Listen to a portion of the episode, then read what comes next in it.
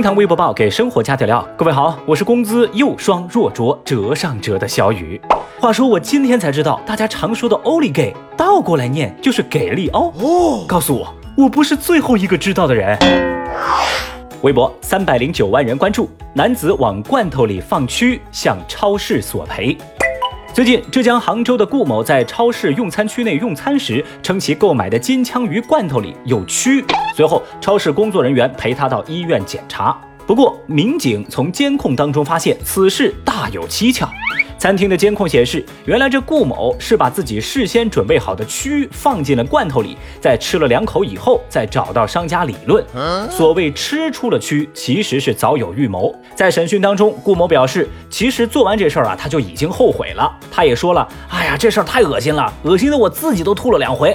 他承认，这个蛆啊，是他从宠物的粪便当中拿出来的。因为最近经济困难，他就想出这招，想碰瓷儿超市讹点钱。目前，顾某因敲诈勒索被行政拘留五天。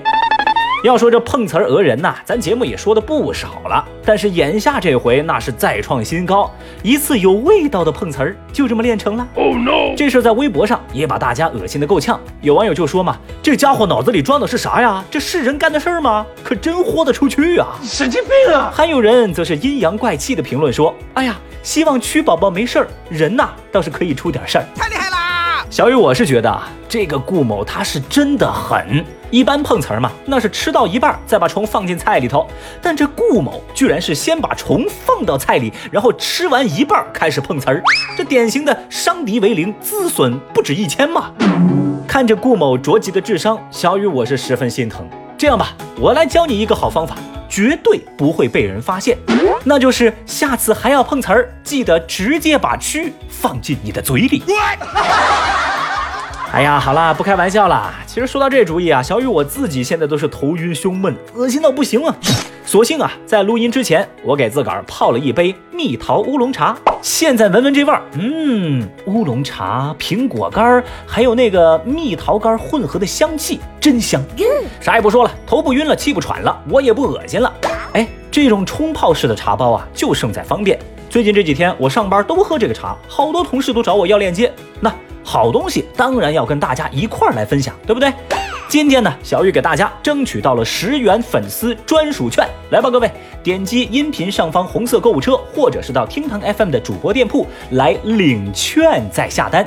一份原价二十九块九的十包装蜜桃乌龙茶，领券购买只要十九块九，而且买一送一，Amazing！平均算下来，一杯茶还不到一块钱，这么欧 l 给的优惠，实在是给力哦微博二百七十九万人关注，网购因发货地是武汉拒收。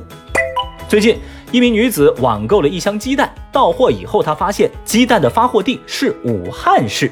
怒而拒收，还斥责客服说：“武汉来的鸡蛋都有毒啊！你这是想害死我吗？你们是昧着良心赚钱呢？”嗯，而客服这边则表示会尽快的为这位客户办理退款，也说明了武汉疫情已经好转，目前企业生存艰难，并且提示商品详情页都标注了发货地是武汉。但是这位女子不依不饶啊，她表示。武汉两字儿就应该打成大标题。你投胎在武汉，我也没办法，对不对？但是你们可以在武汉之外租一个仓库来发货呀，免得我们这些顾客心里不舒服嘛。这位挑剔女士的歧视性言论瞬间在微博上激起舆论的强烈反弹。有人就说嘛，歧视比病毒的杀伤力更强。有网友则表示，以您这位高贵女士的智商，还是别吃鸡蛋了吧。坦率的讲啊，据小雨我观察，跟这位女士抱有一样心态想法的人其实不少。说真的，小雨我十分心疼湖北人民跟企业。现在人家好不容易复工复产了，有些人他不捧场就罢了，还反过来抹黑武汉，这是个什么心态啊？哼，都是华夏儿女，能同享福就不能共患难吗？好恶心啊，这种人！微博二百四十一万人关注。武汉牌照车在河南停四个月，被写满祝福。那刚刚说了个反面教材，现在来看看正能量的操作。最近，河南郑州东站停车场一辆停放数月的鄂 A 牌照车辆引发众多的关注。据说是二十六号这天，有网友拍摄了一段视频，显示这辆车的车身上都落满了灰尘，但是呢，在车身上写满了“加油、平安归来”等等祝福。停车场管理人员说，这辆车从一月二十号前后入场，现在啊停放了四个多月，没人来取。不过好消息是，车主前几天曾委托朋友来取车，但因为缺少相关的证件，没办法开走。他的朋友也透露说，车主目前在武汉平安无事，大家可以放心了。您看呀，这车身上的祝福语是暖到了不少人，而微博网友们在感动之余，也真心希望停车场能够减免一些费用。所以说嘛，这生活当中越平凡的事情，往往越感人。要小雨说呀，那些动不动就开地图炮的人，也该好好来看看这条热搜。那些总被你们黑的河南市民，跟绝大部分的普通人一样，智慧、勤劳、淳朴，而且善良。当然了，小雨更希望在今后的日子里，我们不用再对湖北牌照过度敏感、过多的关注。微博一百二十一万人关注，山东小学生带大葱复课，说二十七号，山东济南小学部分年级开始复课。很多家长啊，那是早早的就把孩子送到了学校。家长们是欢天喜地的表示，孩子们开学太高兴了，终于不用抢着手机玩了。而在复课的学生当中，一个小男孩手里拿着一颗章丘大葱，吸引了不少人的注意。孩子家长解释说，这开学第一天嘛，让孩子带上大葱，寓意着聪明，也希望他的学习能好好的。看到如此朴实的愿望跟做法，这微博网友们都坐不住了，大家分分钟开始了一场接龙大赛。有人就说啊，让孩子拿个大蒜，寓意这学期学不好就算了吧。有网友立马接茬表示，呃，那我就扛个冬瓜去上学，寓意着啥都能懂。还有网友也是积极的建言献策的表示说，那不如带个南瓜，寓意着南瓜。Amazing。不得不说，网友们是真的有才。而在小雨我看来，大家选取的每一个物品，它不只适用于开学的孩子们，这些玩意儿啊，同样适用于每天奔忙的社畜。